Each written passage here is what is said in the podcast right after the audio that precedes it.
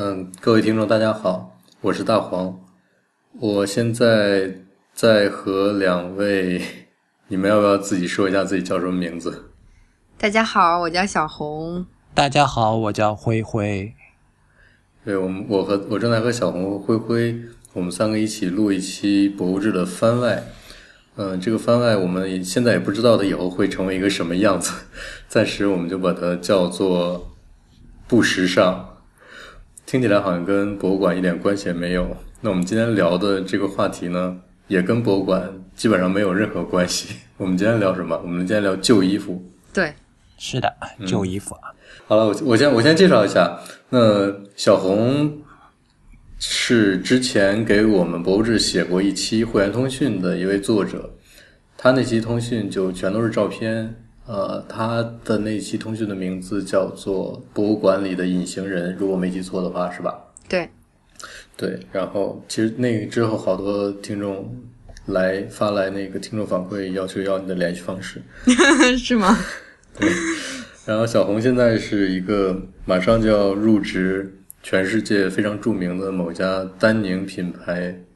的一个复古文化爱好者。那灰灰呢，就是。他自己说他自己是一个小广公司的员工，是。那我们聊旧衣服，为什么要找一个小广告公司的员工来聊？因为小广告公司的员工也是会穿衣服的，一般来说。你们也穿衣服吗？对，一般在外面的时候会穿衣服，在家的时候多数也会穿衣服。好吧，好吧，那 那我们今天，那我们今天聊。我们就聊旧衣服，大家如果听这个话题，也就大概能够嗯感觉到，我我们这个小番外，如果要继续做下去的话，可能就是跟呃穿着呀和不时尚的东西有关，是吧？嗯，对，就是可能和现在的流行趋势呀、潮流的东西，可能有一点有一些不一样的东西。所以我们是只聊衣服吗？我们是只聊衣服吗？灰灰不确定啊，可能时尚这种大的话题我们也会聊吧，因为本来它就特别肤浅，没人把它当回事嘛，所以我觉得我们什么都可以聊啊。嗯，那嗯，今天我们聊旧衣服，那对旧衣服，我想我们每个人从小到大的感受都完全不一样吧。是的，你想，就是我们刚刚过完年嘛，小时候你想到过年的时候，肯定有一件事情就是可以穿新衣服，就会就会特别期待。然后现在过年当然没有这种期待了。然后我们我跟小红又变成了某种旧衣服爱好者，就特别一百八十度大转弯了。所以就是你们过年的时候需要买一件旧衣服来庆祝这个节日，是吗？还没有哎，但我觉得这 倒倒是一个挺好的想法，是吧？对，我我我记得小时候是像你说的，就是我们逢年过节，尤其是过年的时候，肯定要准备一身新衣服，而且是一种很重要的仪式。但我还有一个非常非常深刻的印象是，大家在我小学的时候，我小学的时候，当时我们学校的班主任。嗯，有一次，因为我爸我爸爸当时在深圳那边工作，就很接近香港嘛。那我们的班主任就是他有一次跟我爸爸说说，呃，因为那时候深圳有卖那种，现在来看其实是洋垃圾，但是就是那种国外来的旧衣服、旧大衣什么的，有那种市场。呃，然后他就跟我爸爸说说，你去那个能不能去那个市场给我淘两件大衣之类的。那时候因为我。当时我爸爸去的时候，我是跟着去了的，所以当时能看到一个场面，就是我忘了是在一个立交桥下，还是在一个停车场的旁边，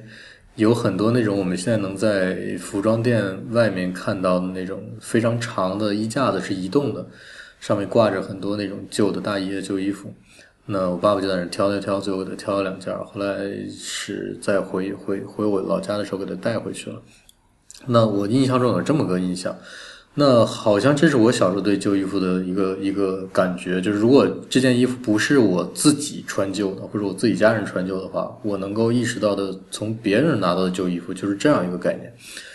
呃，那你们两个那有什么特别的感受吗？在小时候的时候，实际上，我觉得大黄你刚才说到的这种就是卖旧衣服的商铺的形式，在现在还是有的。还是有是吧？，对，就是广泛的，我们就是称为二手店。嗯但是现在的二手店可能分不同的层级，像你说的这种二手店，就是可能就是一些各种各样的二手的衣服，然后旧衣服、很多，因为比如说经济条件不太好，或者是想要从旧衣服里面找到一些好的东西的人会去淘。但是还有一类就是会有一些呃品质好的被筛选过的留下来的精品的旧衣服。嗯。那问题就来了，就是那大家为什么买旧衣服呢？哎，我觉得就是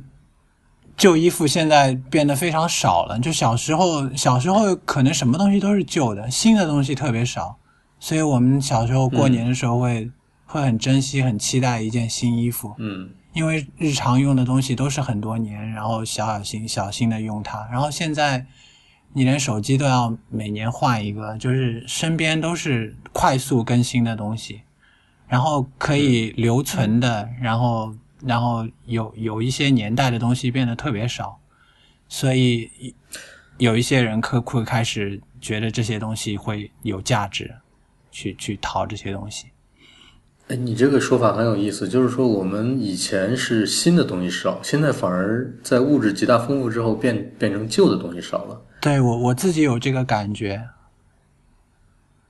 嗯，就这可能这可能不是特别客观的一个数据的体现，但是这个感觉我我觉得我也是有的，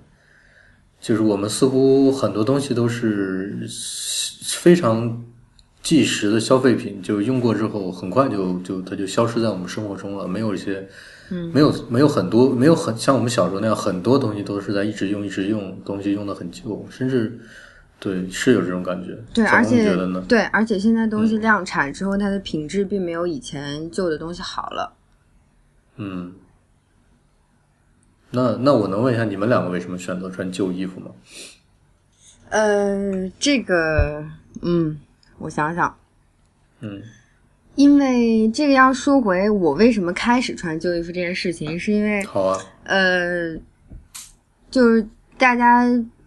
不知道了不了解，就一种现象叫做养牛。我们说的是、这个牛不是那个牛，是牛仔裤。嗯对，有一种牛仔裤呢，它是原色的牛仔裤，它没有经过固色的处理的，然后它会根据经过你的穿着长时间的穿着，然后你的不同的使用习惯，然后它会褪色。比如说，嗯你在经常在右边的裤子口袋里放手机，然后过一段嗯时间，那个裤子上就会留下一个手机的印子。嗯比如说你是那个摩托车修理师，你经常跪在地上，单膝跪在地上，那那你你比如说经常是左膝跪在地上，那你左边的膝盖就会比较容易磨出一个洞。嗯对，然后我一开始并没有太了解养牛这件事情，但是我碰巧就穿到了一条就是原色的牛仔裤。嗯然后我每天都上下班都骑车，后来就过了一段时间之后，就我洗过它，就发现这个牛仔裤上面出现了很多很不一样的纹路。嗯嗯，然后这个时候我就发现，东西经过使用之后，会留下一些很特别、很看着非常美丽的痕迹。嗯嗯，因为这件事情之后呢，我就开始注意周围一些就是老的东西留下的痕迹，嗯嗯所以旧的衣服就引起我的兴趣。那有的时候我们会去那些就是古着店，比如说，呃，我当时买到一件衣服，它是，嗯，以前法国的消防员穿的衣服，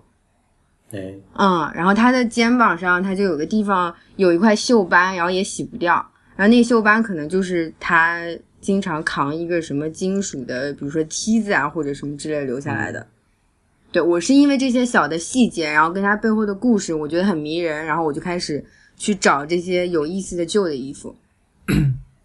嗯，哎，那话说回来，灰灰也是养牛的吗？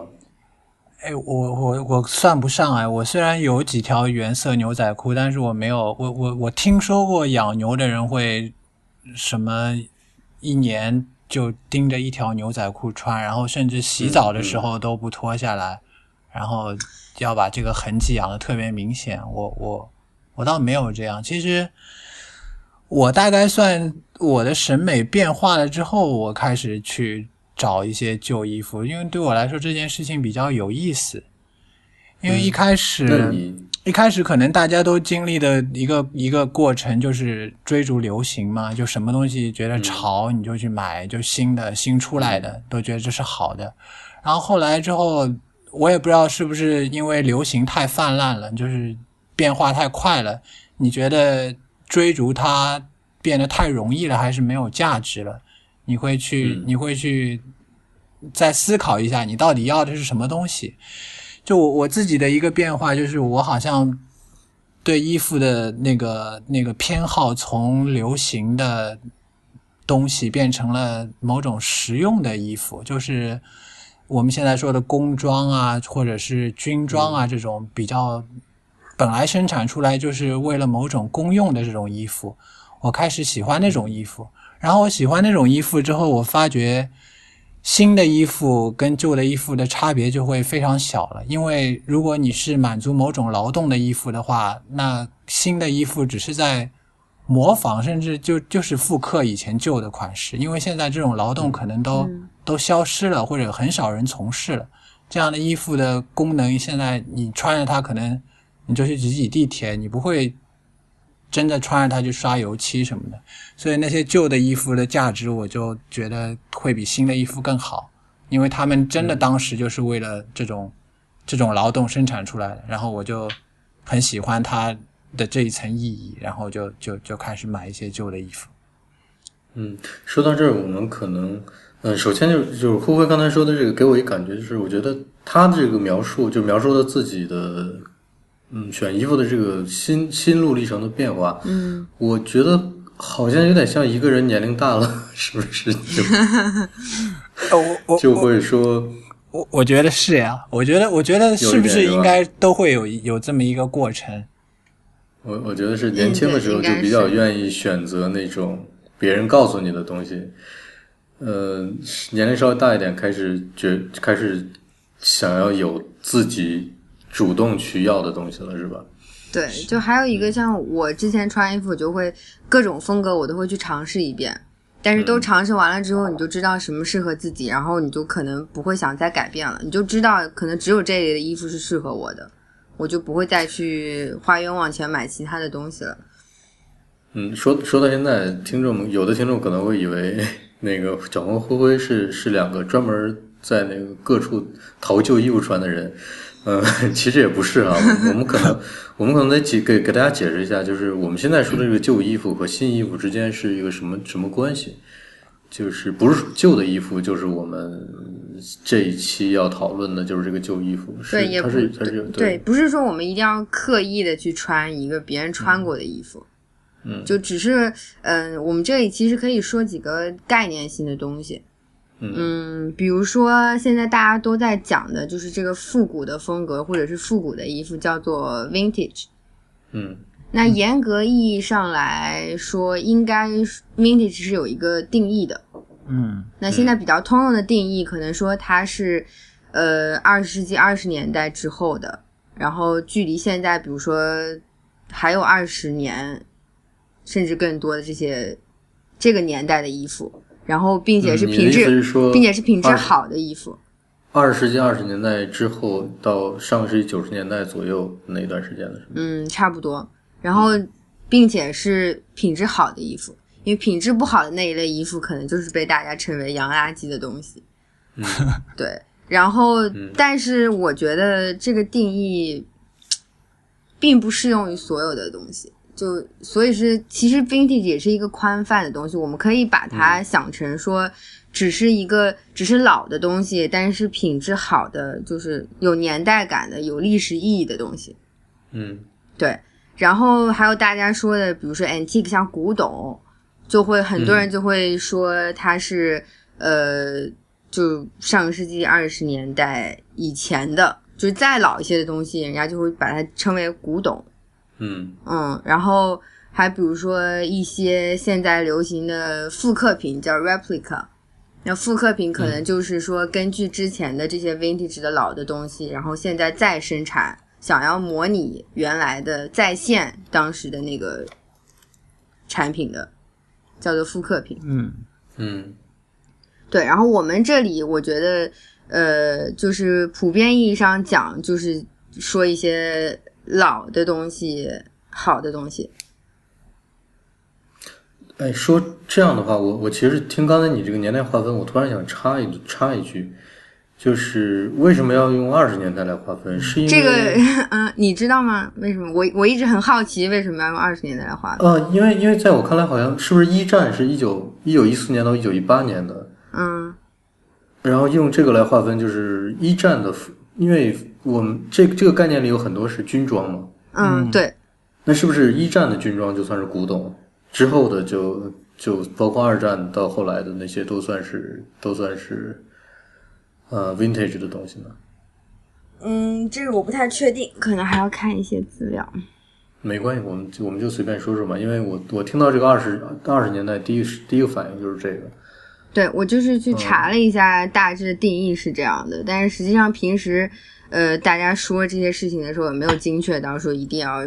是吧？追根溯源，说这个衣服是哪个具体哪个年份的，所以实际上就是、就是老的好的东西，我们都一般都把它叫叫做 vintage。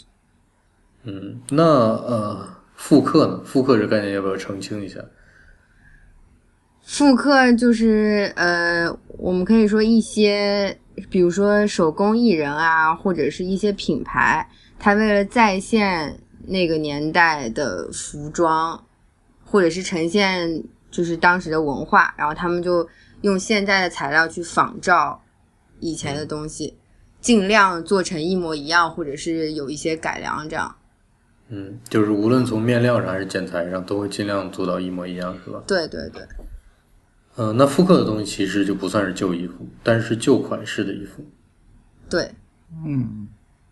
其实还有一类叫做呃，除了这个复刻之外，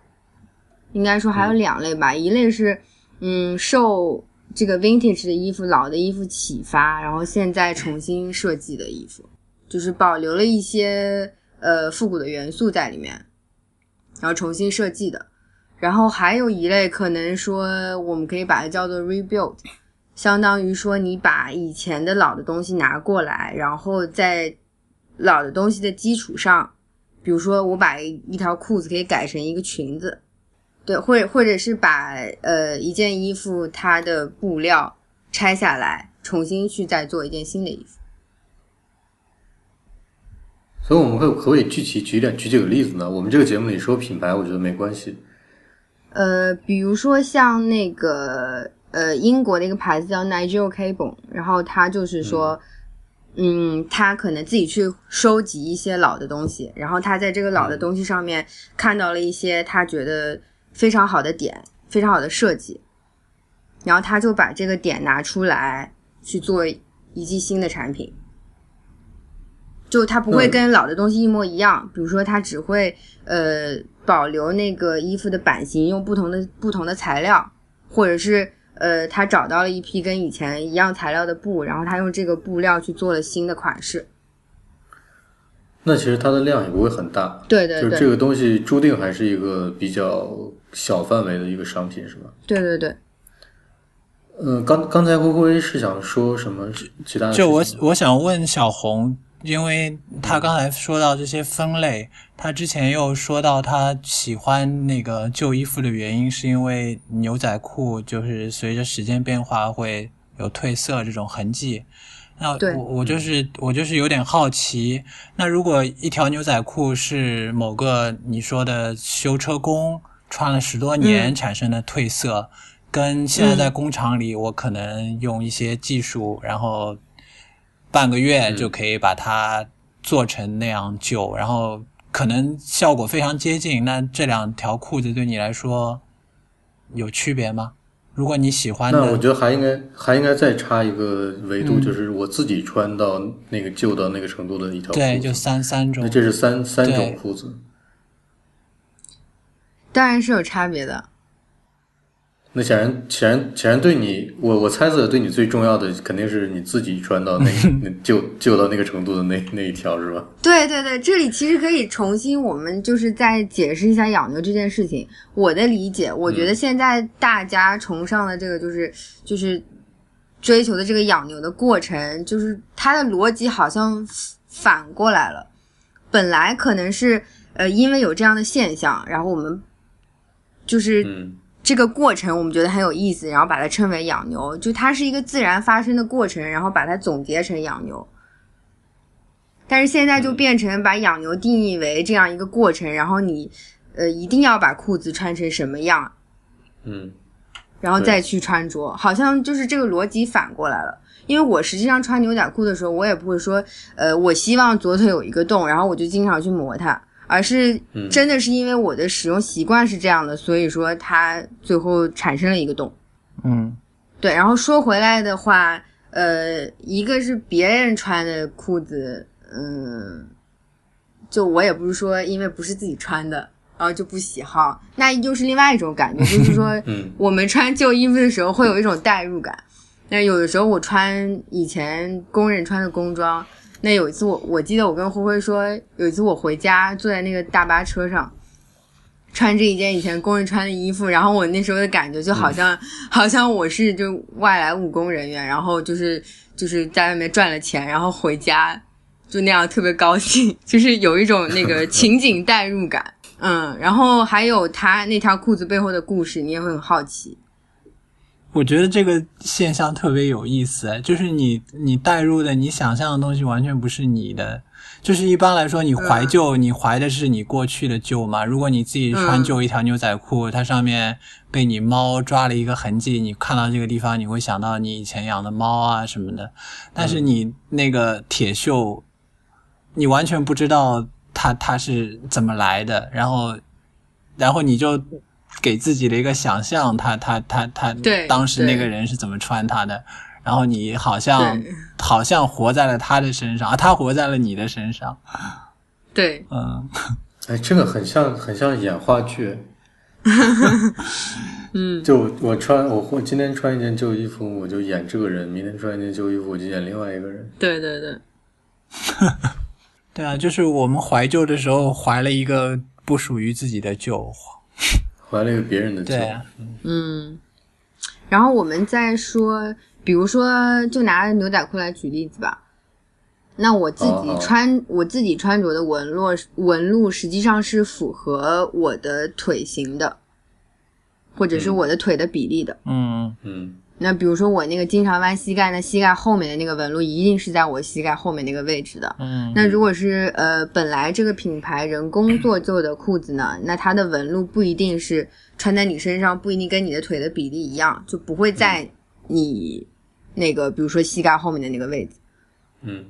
穿起来其实就没有那么的贴合或者好看。嗯嗯，嗯这个就也是一个区别嘛，就是人工做旧跟你自己穿旧的衣服。嗯。嗯，还有这件事情让我想到，如果那些养牛的人他真的就是爱养牛这件事本身的话，那那些新的丹宁品牌那些原色的牛仔裤市场就没有了，因为你可能买两条牛仔裤就够穿一辈子了，你得花很长的时间去养它，然后它才能变成你要的效果，你不可能穿很多牛仔裤。哦，所以就是这样，这些品牌，嗯，因为胡辉，其实你面对的是两个养牛的人，就是我和小红，嗯 嗯嗯，你 所以这些品牌会不断，对这些品牌会不断的出限量和高端系列。嗯，那你以前的那条牛还没养完，那你又抛弃它去养另一条了吗？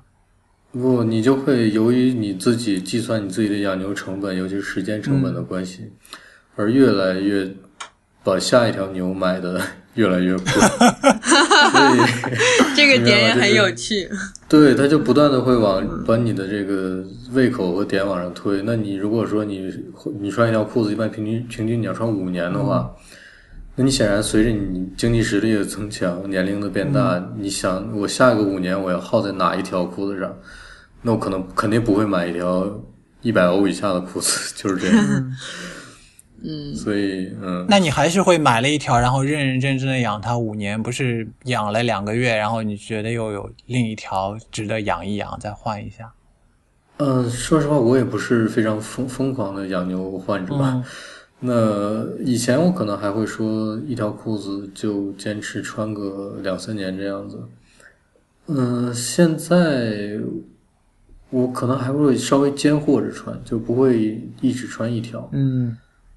嗯，我也是，对，对，但是很但是很有很长一段时间，可能就是那么一两三条裤子在在在换着穿而已。嗯嗯然后不是不会再那么看重，就是我这裤子究竟会出什么效果啊？呃，会说能养出个什么花样来，到已经不不不太不太看重那些东西了。嗯但是唯一的没有去没有改变的就是还是不洗。所以，所以我反正我我我的家人对这个还是就嗯就就这么样吧，反正感感觉他们的感觉就是，反正他就是这个样子，管他呢。嗯，我觉得我一开始养牛的时候也因为好奇嘛，因为不知道这个裤子会有什么样的效果，所以还是认认真真养的。到后来因为也没那么好奇了，嗯，嗯、再加上我好奇很重要。对，再再加上我觉得其实并没有一个清晰的定义，说一定要说对比强烈的纹路对比强烈的裤子就是好看的裤子，就是养的好的裤子。我觉得它只要是自然穿着的，不管我洗多少次，如果我洗的次数多，那它颜色浅，那我的裤子就是就应该是这样的，就没有一个定义说一定是养的好或者养的不好。所以后来穿着也就随意了。对，而且有一点是，呃，我可能一开始你会觉得说，哎，我看一下大家养的是什么样子，然后某某某牌子它的某种某种染色工艺啊，某种面料最后出的效果是什么样，你可能还会在乎这个。但是现在我更在乎的还是说这个裤子的版型和它整个的面料的质感是不是适合我。嗯就是跟跟以前在乎的也不太一样，就是还是要穿自己觉得自适合自己舒服的东西。嗯嗯，所以我现在也会买就是别人洗水好的裤子。因为也出于搭配的需要啊，一些其他的。哦，那我还是不会买。嗯 嗯，但是我如果看到，如果真的看到某一条旧裤子是特别特别好看的，我可能会买。嗯，嗯，就又说回我们今天要说的这件事儿。对，嗯嗯，那灰灰呢？灰灰觉得旧衣服和新衣服有什么区别？你为什么要选择有些时候要选择穿旧衣服呢？因为我我一度感觉新衣服被生产太多了，就有太多没有必要被生产出来的东西被生产出来了，嗯他们可能生产出来就就是注定变成库存，然后或者被一个人穿一个月就浪费掉了。然后我觉得这件事情不太对头，因为过去已经留下来特别多的好东西。当然，过去生产东西也也不是说质量，我我我不是非常同意小红说的，过去的东西质量会好一点。我我倒是有时候觉得新的东西可能工艺上有进步，然后然后然后质量会更好一点。但过去的东西可能总的，如果你要说垃圾或者什么的，总量没有那么多，但是它的比例也是很也也也是挺多的。但是它留下来那些好的东西。还还就是很好，因为我曾经看过一个，呃，大概有五千年前的那个那个衣服，就埃及的衣服，嗯就你现在看起来就特别现代，就就是一个 V 领的一个一个套头衫，就嗯就这个东西放在任何领域都是都是很很奇怪。如果你你你你你手机你现在看十年前的，你都会觉得旧的不成样子了。但是衣服这个东西，因为穿在人身上，五千年的人的人体跟现在就没有什么变化，然后我们用的面料也并没有什么变化，所以它的它的进步可以说非常慢，还是就就并没有什么什么大的进步。所以我觉得旧的东西完全可以满足我们的需要了，就没有必要生产那么多新衣服了。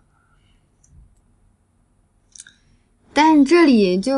很很多人不会去穿旧衣服的原因，还因为比如说他们会考虑卫生问题啊，还有各种样的各种各样的事情。比如说他们很多人说，就是就网上很多人开玩笑说，我们买的二手的 vintage 的衣服都是从死人身上掰下来的衣服，就是 很多人会有很多很极端的想法。嗯，对，哎，那我倒是有另一个想法，就是我们虽然说了这么多，但是可能我觉得很有很多人，他如果看到一件好看的旧衣服，如果他觉得这个是他喜欢的，他也会买。但是关键问题可能是我们没有途径看到。是中国特别少，其实，对吧？就是我们也也不会也也不会有那种说，就是一个专门专卖店在开在一个市中心的地方，它专门是一个只是一个卖旧衣服的店，然后整个橱窗啊，包括里面，它虽然说想象一下就就就就觉得啊，如果真的有这家店，那真是太棒了。但是想现在想的话，肯定就是就没有这种东西嘛。是它一定是没量也不够，然后也是呃消费的范围也特别小的这么一个一个一个东西，所以它不会说做到这么呃就在如今的时代能够跳到我们每个人的眼睛里，我觉得做不到这件这件事。对，所以我们如果想了解相关的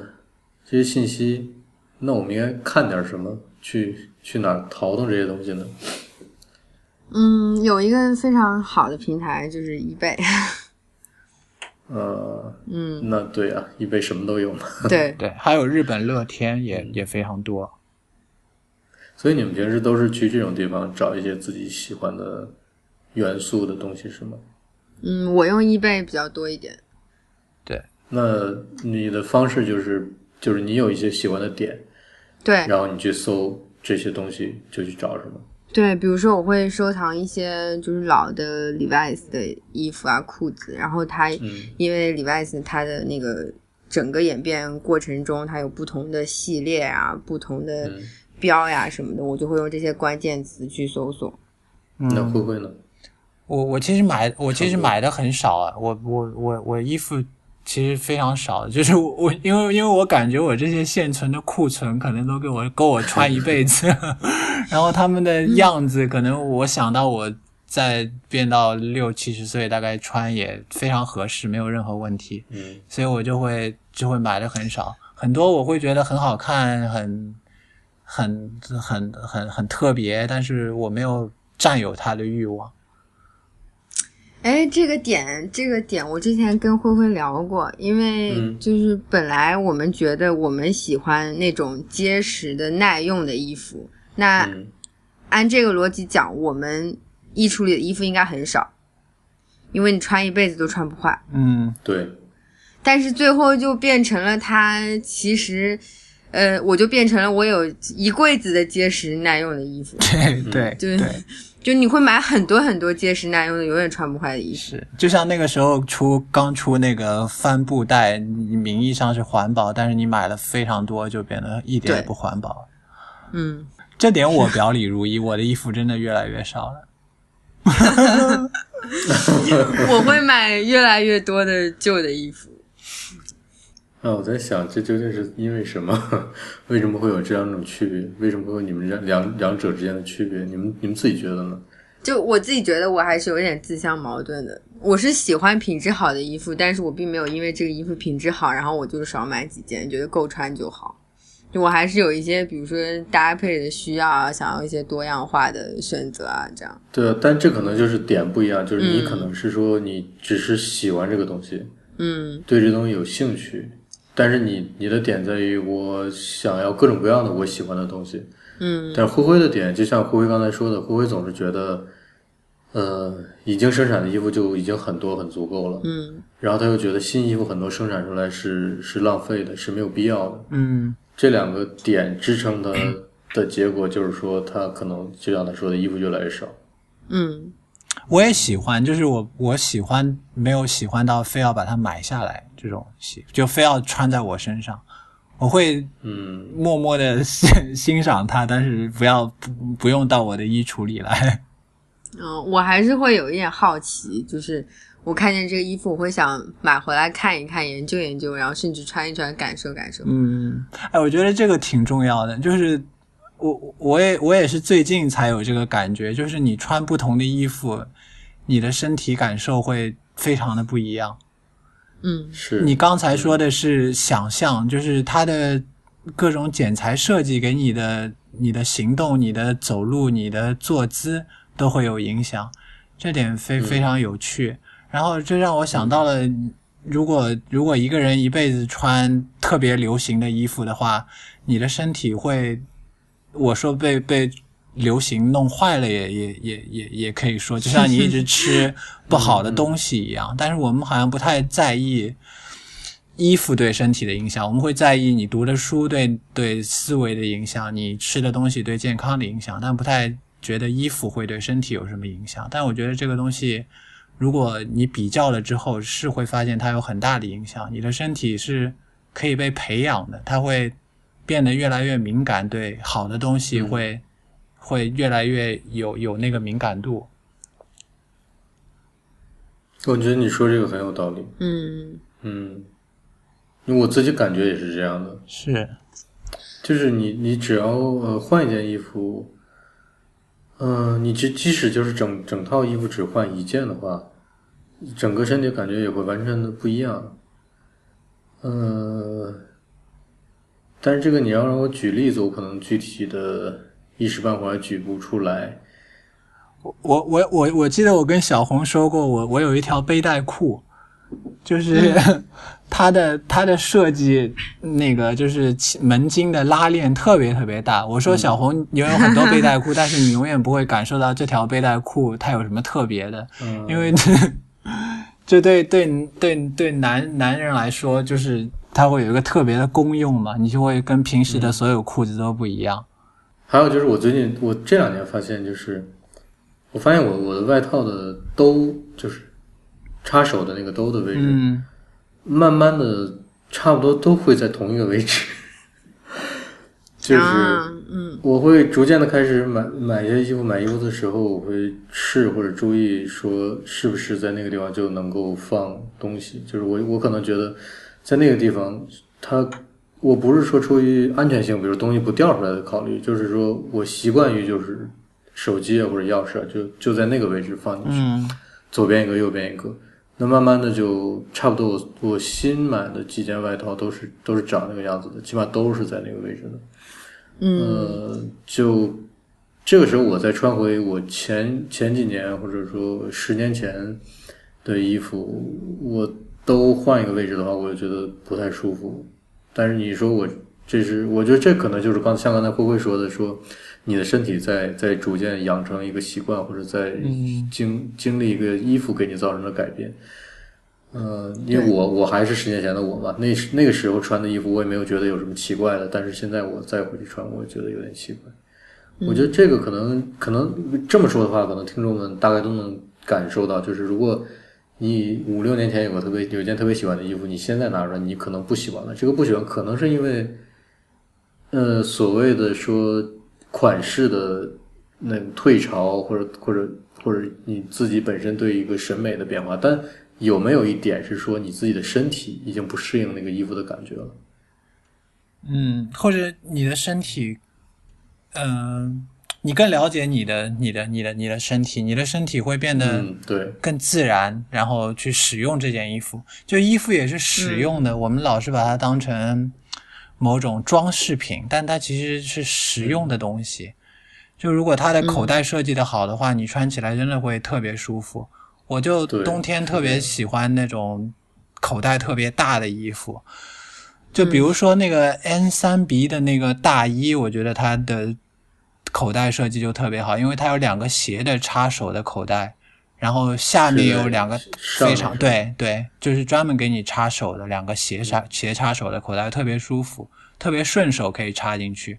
然后下面两个大口袋可以装非常多的东西，我经常把什么手机、钱包、书，甚至可以装袋爆米花在里面，我就觉得特别满足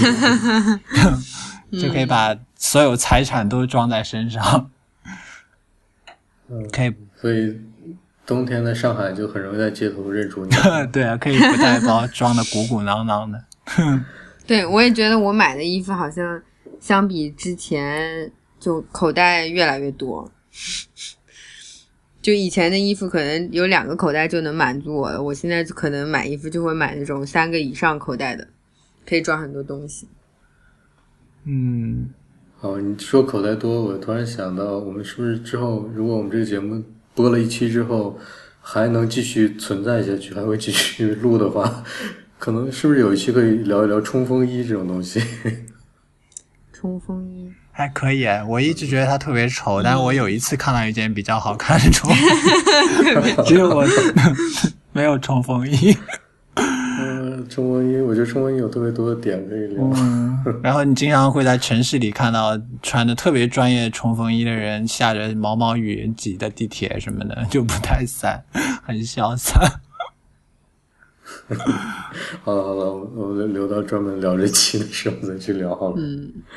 嗯，那我们我们现在说旧衣服，显然好像我们三个都不是某种特殊的流行文化的附庸，是吗？呃，就我指的是，比如我们都不是，比如玩机车的呀，是或者玩什么阿美卡机的这种东西。对，不是特别纯粹的那种。嗯，那我们要不要说一说他们呢？挑战一下自己嘛。挑战一下自己啊，就是不是我就是说，不是说不是说介绍他们怎么样，就是你怎么看待这种专门对某一种所谓的复古文化的一种一种一种附庸或者依附呢？因为我我我确实认识很多这样的人。嗯我觉得这东西也是一种流行，就是当你不不想把自己做的很流行的时，嗯变得很流行的时候，你你就是一种流行啊。如果你天天穿旧衣服，你会变得在很多人眼里你是很土，但在很多人眼里你会变得特别潮。嗯，我觉得这有点矛盾，就是你可能自己想避免太过前卫，但是事实上你做这件事情会让你变得很前卫。嗯阿美卡是机或者什么这种机车的东西，看起来它时的年代很久远，但是这种人可能在时尚领域，他应该是排在比较前面的那种人吧。嗯而且有的时候，好像你把一种风格就演绎到极致，你就会变成某一种时尚。对，就阿美卡基也是这样，就很多人他会从头到脚都穿成那个风格，就非常就是张扬的在展现他的个性。嗯，所以他虽然自己声称自己是是一种复古，但是其实的本质上还是这种流行趋势，是吗？嗯，我觉得是。嗯，但是无论如何，就就我们刚才说的这几种，甚至包括养牛啊，毕竟还好像跟嗯特别普通的消费文化离得还是挺远的。嗯。然后我还觉得，好像人需要一个特别确定的东西来定义自己。就你是一个养牛的人，你是一个阿美卡基的人，嗯这好像让你变得，你说是正宗还是还是怎么样？就是很容易往自己身上贴标签儿。对，就一方面可能很多人避免往自己身上贴标签，一方面可能又希望自己有一点标签，让自己有一点安全感。嗯，我觉得，我觉得能意识到要避免往自己身上贴标签的人已经很少 了。是是吗大多数人是，大多数人是无意识的在往自己身上贴标签，就是自自动的去寻找某些归属感。嗯然后他不会太想是不是已经自己身上已经有标签了，就是就就就这这件事情可能就已经潜移默化的就发生了。我觉得是这样的，就像啊，这就是一种运动吧，我觉得。但我我就我突然想说群众运动，那听起来好像有点不对，因为群众运动好像需要很多人。那那那这个行为就就跟一个运动感觉的很像。就是因为因为因为好像呃，比如阿美卡基啊这种，他们都是自己有一个圈子，自己有个群体的，嗯，嗯 就自己玩的很嗨，很他开心那往。自己身上贴标签，因为他觉得那个标签是时尚的，是潮流的，就是是符合趋势的。嗯嗯，就不贴标签的人，就是我觉得，比如我们的喜好可能不太会因为现在当今流行，就大家都在穿什么，就都在流行什么，就发生改变。嗯那比如说我的身体，因为就是穿过低腰的牛仔裤，又穿过高腰的牛仔裤，我觉得高的牛仔裤适合我，我觉得舒服。那我不可能因为就是现在又流行了低腰牛仔裤，我就放弃了高腰牛仔裤，又重新去穿这个裤子。嗯，这说起来就好像像是，还是说，嗯、就是时间越来越久，我们越来越了解自己想要的东西，嗯，对，那越来越会固化自我的选择和判断，而不是说，因为刚才说的就是所谓的这些复古的风潮，其实也就是一种流行的趋势嘛。嗯，那我们，就还是说不会去跟着这种趋势去走，嗯，还是会选择自己想要的东西而已。嗯。是，我觉得要培养自己的鉴别力，就是我们，也许我们也暗暗的给自己贴了某种啊，我是喜欢旧衣服，我是喜欢某种 vintage 的人，这样的话、嗯。可能会让我们对流行的新的东西会会无视，我们会错过一些新的好的东西，新的好的东西也在不断出现，就是我们需要有一个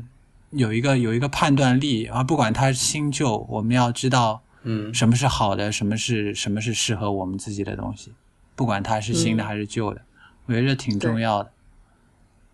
而且说起来，我不知道是不是因为，呃，我们自己的就中国现在的这个情况，是因为快很快速在发展嘛，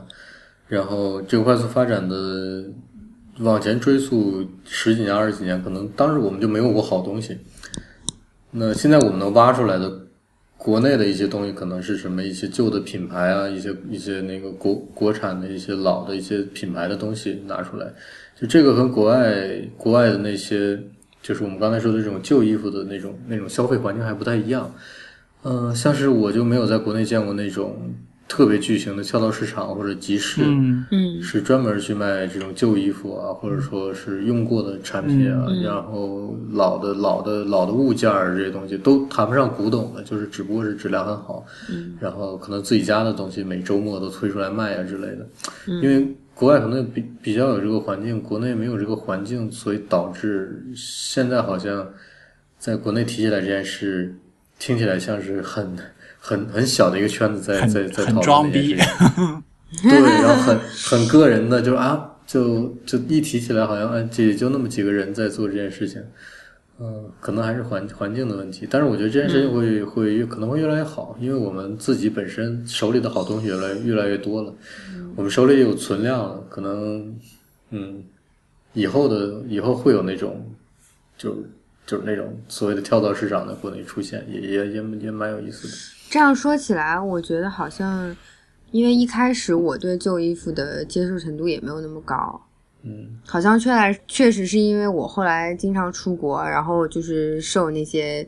经常见到跳蚤市场啊、二手服装店啊，然后因为大家都在穿旧衣服，然后对这个文化就比以前接受了，就环境的影响还是很重要的。是是，嗯，因为就我的经验，在起码在德国的街市上，还经常能看到那种，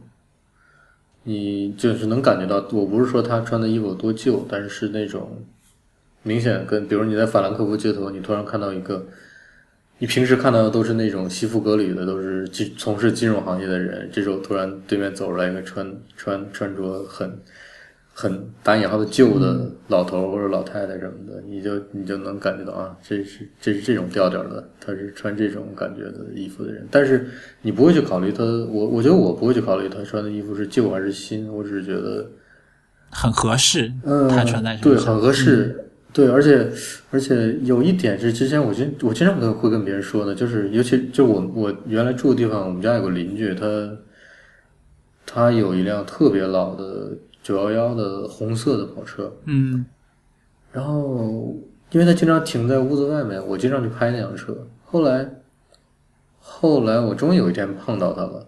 他可能是个有七十多岁一个老头儿。嗯。然后我想啊，这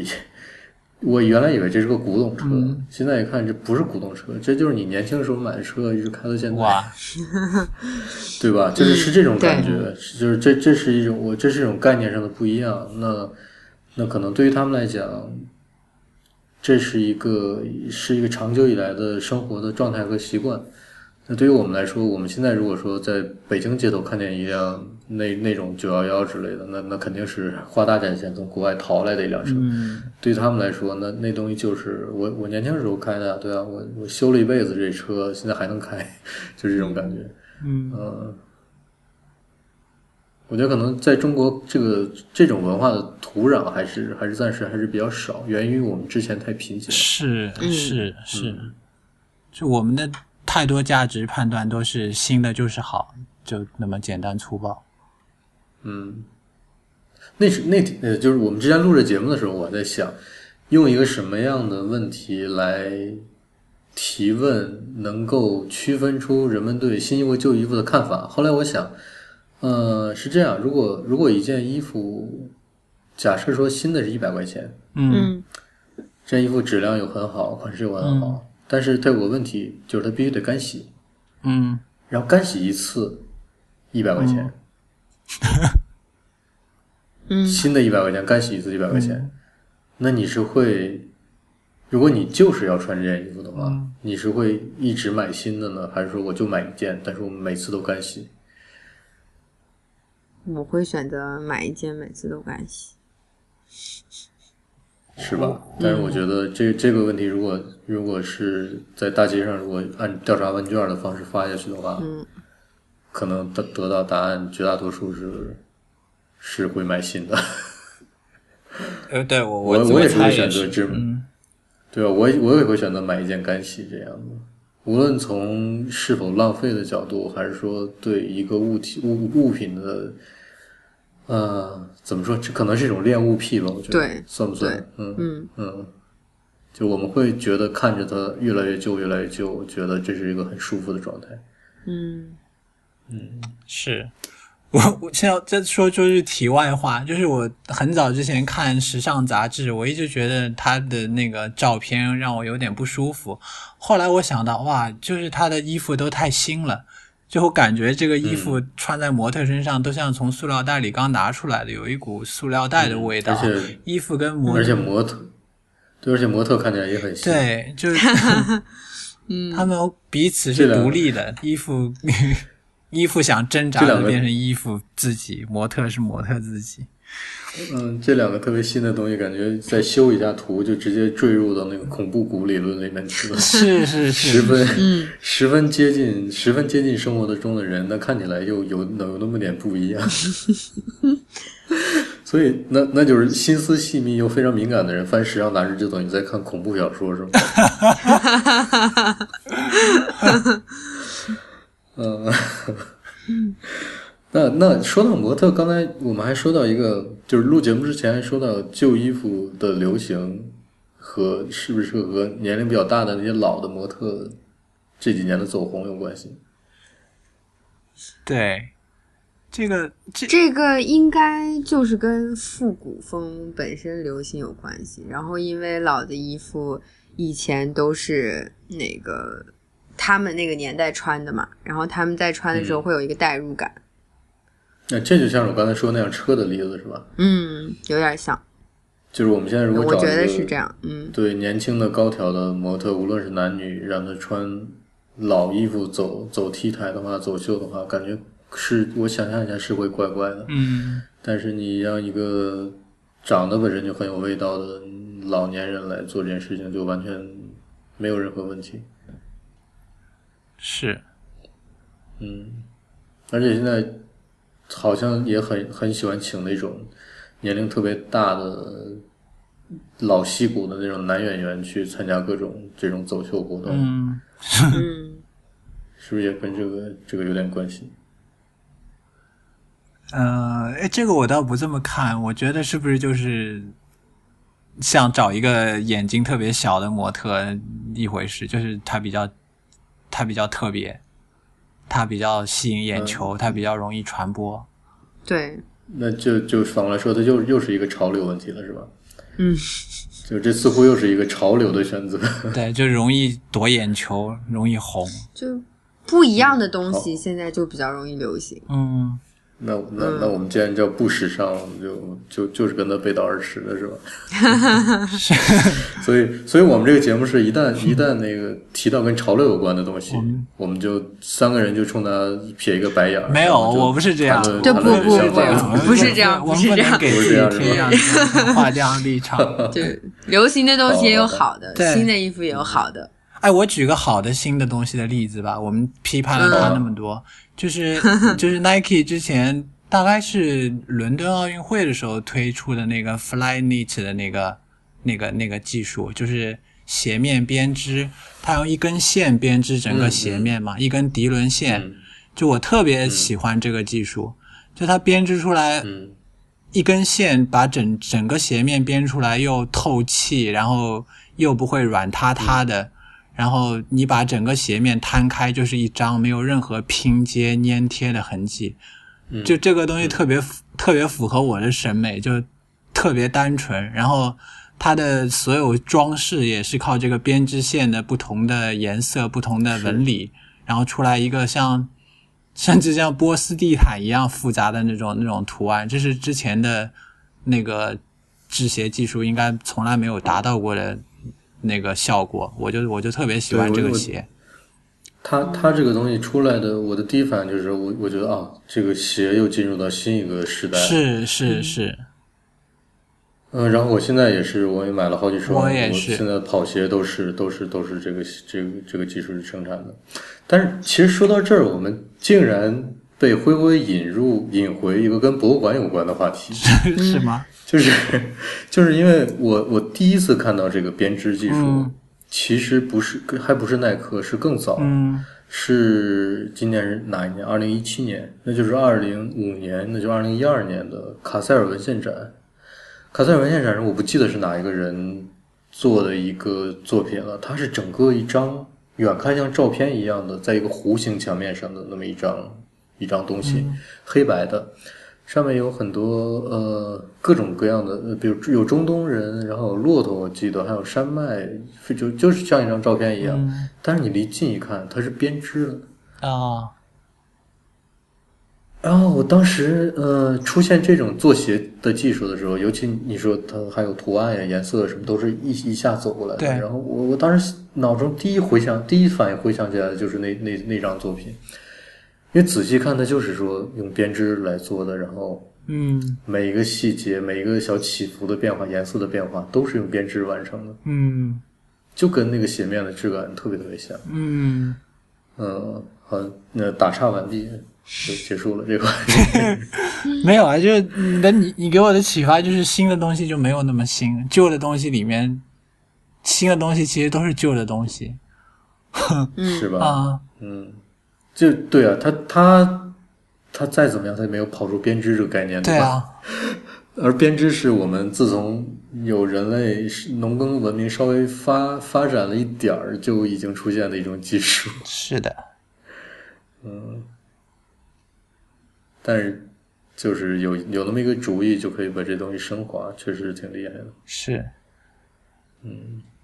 然后，然后这个就让我想到了那个那个嘛，就是那个迪特拉姆斯，就是之前博朗的设计师，他不是提出了那个好的设计的十个原则嘛？他第一条就是说，好设计是创新的。然后这个 Nike 的 Flyknit 的这个这个技术就是技术创新的，我觉得一个例子。嗯然后他的十个原则，我把它套在平价衣服上，我觉得特别有有趣。就我们一般把衣服理解的，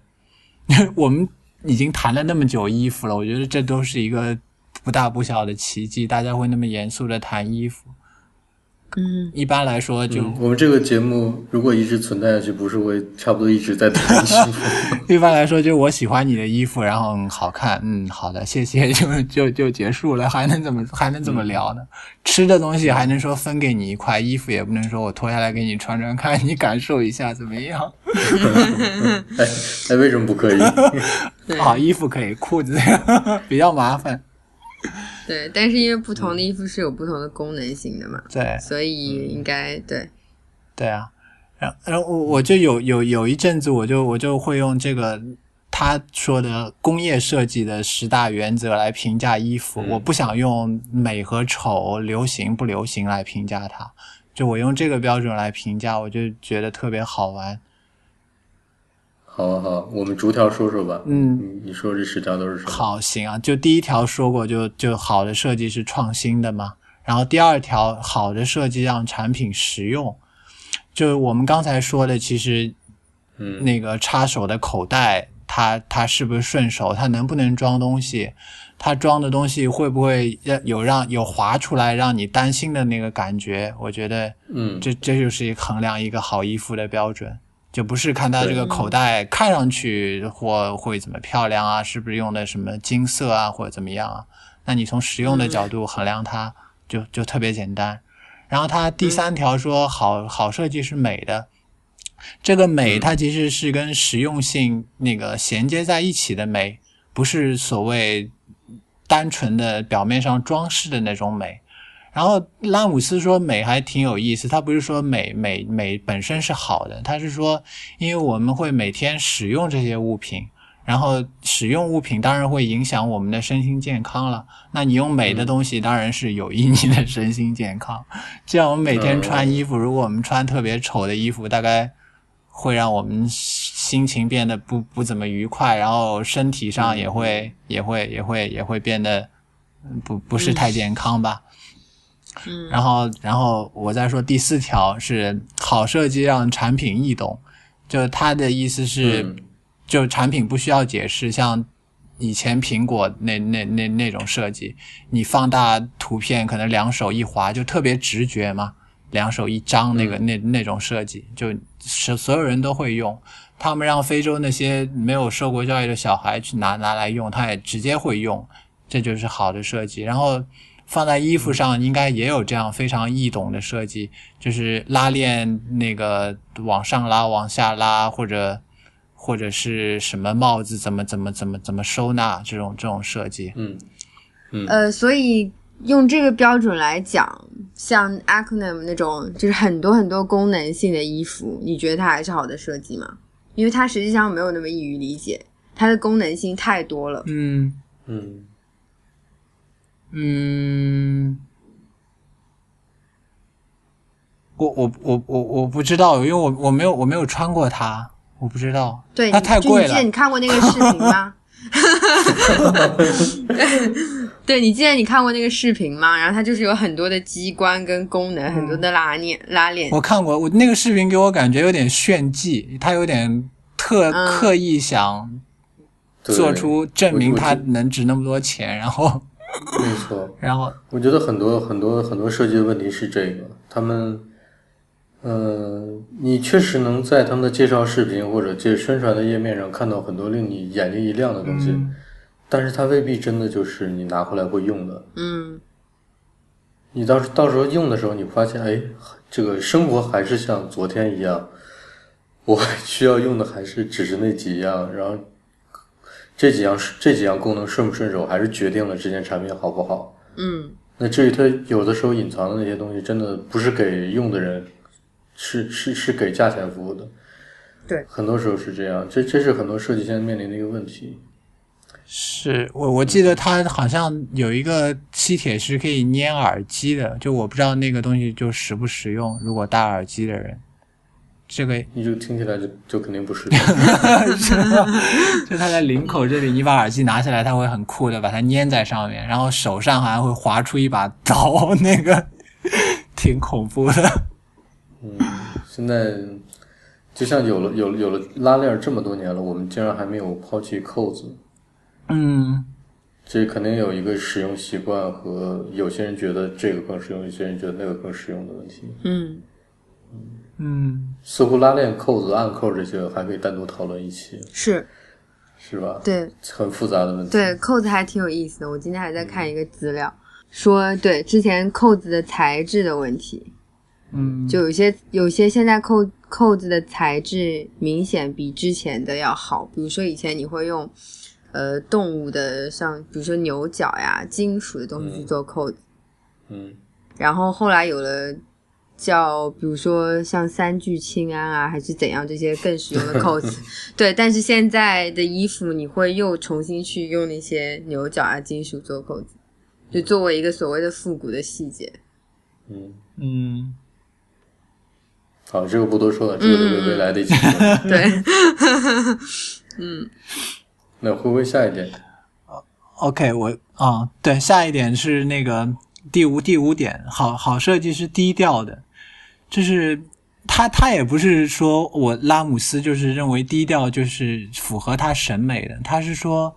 他是说好设计你要做到克制中立，你的目你你为什么这么做是要你要把表达的空间留给使用者。我我特别同意他这一点，就是现在很多设计他没有给使用者留下表达空间，他光顾自己表达了。嗯，就如果套在衣服上，你到底是衣服想显现出来什么，还是衣服要配合你展现出你你是一个什么样的人？我觉得这大家可以思考一下这个问题。就你穿一件衣服的时候，你你你做一个做一个东西的完成度太高了，拿到手里之后，我只有一种一种方式来展现它。嗯，对。他他比如穿的衣服穿在身上，我没法搭配任何东西，自己就已经非常非常完整的形成自己的一个语言。你没有办法添枝加叶，没有办法改变他他的说话的方式，就直接就是就是已经完成那个样子。你这个还是从那个正面的角度来说，它就完成度高。对，有一些他可能就是像在他在尖叫一样，他说来看我，来看我，我就是我就是要给你看到的那那个样子，做的。特别亮闪闪或者怎么样，或者说有的品牌它设计成，呃，只有特定的人是可以穿的，比如只有个子高的人穿它才好看。嗯，是有这样的。嗯，我我在想另外一个点就是，我觉得好的设计啊，但就说好的衣服吧，就不说好的设计，在我的印象中好像是那种。我看到这个人穿的是这样的衣服，但是我不知道的是哪一个牌子或者哪一个风格、哪一个系列、哪个潮流的，但是在他身上就是很好看。嗯，这个时候我我如果刻意去问他一下，或者我们有个交流，我就知道啊，原来是是那样的一个东西。呃，可能和我的预期一样，可能和我的预期不一样，但是它往往最后还是个好东西。那我觉得这种不显山不漏水的，不是那种你穿在身上，我一看啊就知道是哪儿来的那样一个东西。呃，相比之下，我觉得觉得那种低调的确实是比较好的，就像刚才慧慧说的那一条。嗯，同意。嗯，就不是说我穿这个东西穿在身上，我打打老远一看我就知道啊，是是是那是那家的某一个某一个衣服之类的。我觉得这种是失败的搭配。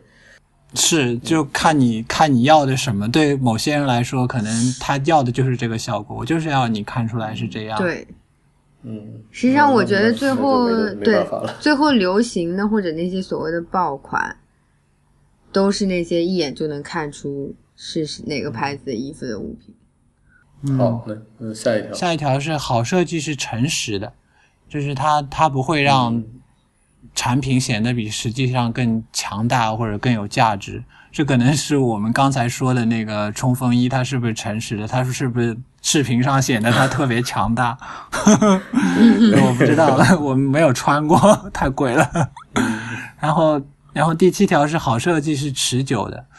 他他说，拉姆斯说你你不敢时髦的原因是你如果不时髦的话，你就永远不会过时。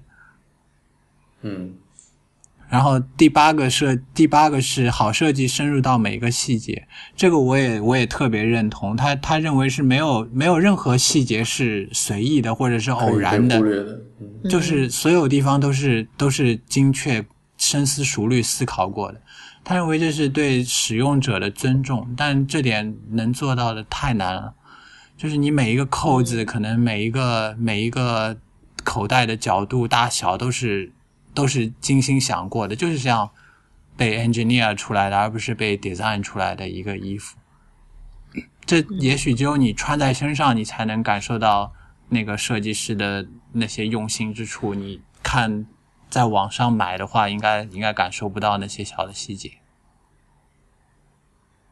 不过这件事儿，其实他是这么说的，也是这么做到的。反正我 我直到今天，我仍然在德国一拜上。淘各种他设计的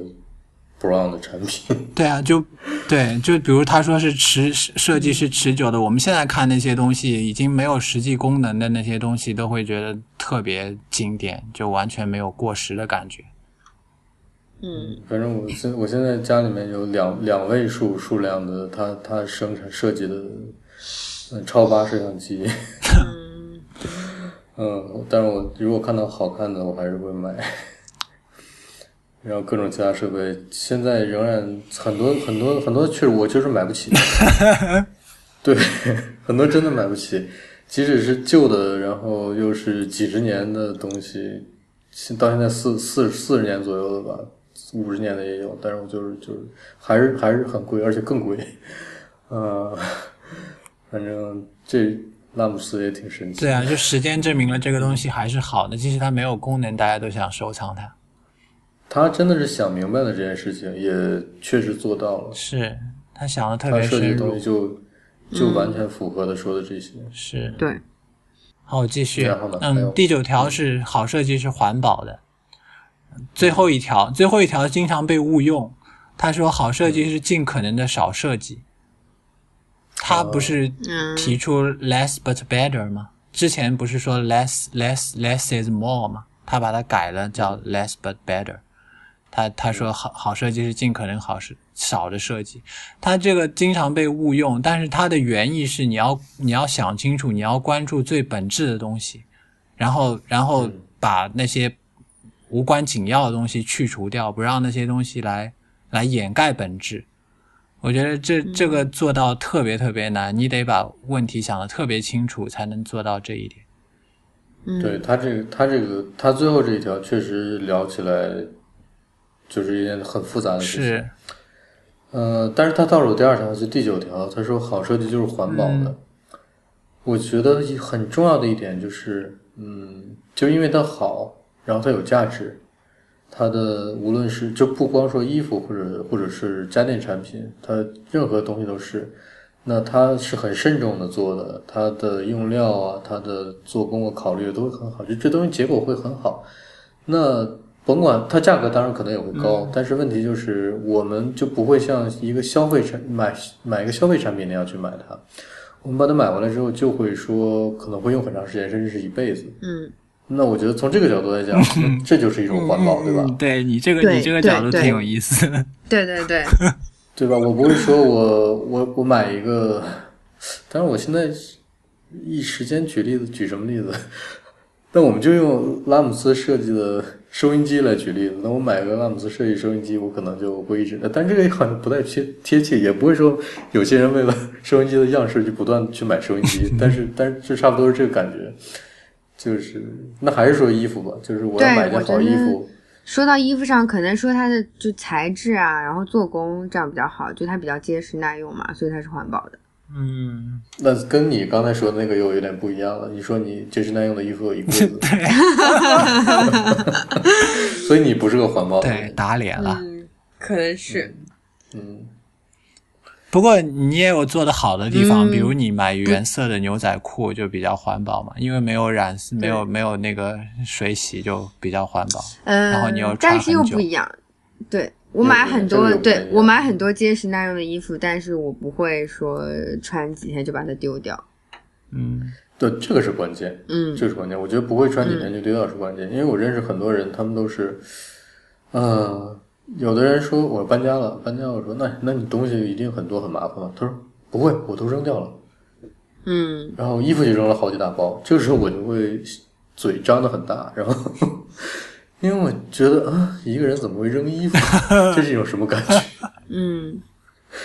你明白我说的意思吧？就是我会很奇怪啊，竟然会扔衣服。我觉得这是这是所谓的环保不环保。嗯就是虽然我如果有真的有衣服不要的不穿的，但是量很少，我都会呃洗干净打包，然后放到那种因为那个因为德国对德国那个街边就有那种回收旧衣服的那种像垃圾箱一样的箱子，嗯，我就会扔到那里面去。现在国内也有也有这些，也有是吧嗯，越来越好。但你说你说我搬一次家我就扔一批衣服，我我还不没有到没有能够理解这种感觉是一种什么感觉。嗯嗯，我们都不能理解，我们都没有这样的经验。聊我们三个似乎都不能理解，我们三个沉默了一会儿，理解了一下，结果结论是不想一能理解。下，嗯，而且我好像也没有遇到过有一件衣服我把它真的穿到坏了，不能再穿了，需要扔是吧需要扔掉。嗯，嗯，哎我有哎，我我有一条牛仔裤穿几乎解体了，但是我就不舍得扔掉了。你可以补。嗯，对对，有可能是但它已经非常非常薄了，然后屁股这里可以补一下嗯可以补，可以补 OK 补布，可以在里面加加层，嗯，慢慢很可能很可能会越补越好看。对啊。嗯嗯，好，你如果有缝纫机，我我帮你。好，我下次给嗯你检验一下。好，那我我就就我们今天差不多聊到这儿可以了，嗯，好是的，那就结束吧。好，好，所以我们究竟有没有下一期？要看那个反响如何吧。好吧，好吧，嗯那就当然，我们想聊的话题应该还是挺多的，对啊，今天就聊出很多之后可以聊的话题，嗯，挺有意思。而且我们没有提到的，之前聊这期节目之前随便说说的话题还有挺多，都挺有意思的，我还都挺想聊的。实际上，我很好奇，呃，大众对穿旧衣服的看法，因为我已经有一点麻木了。就我我嗯不记得当时穿第一件旧衣服，或者是一开始不能接受到接受的那个过程了，就有一点麻木了。我不记得那个感觉了。我很好奇大家是什么样的感觉。嗯嗯，装逼。就我我是收到过这样的评价的，但我不知道是代不代表大众的意见，嗯嗯，奇怪。嗯然后好吧，我觉得，我觉得我，我觉得我们剪剪这期的时候，就最后一一个词就剪到装逼那里就可以结束。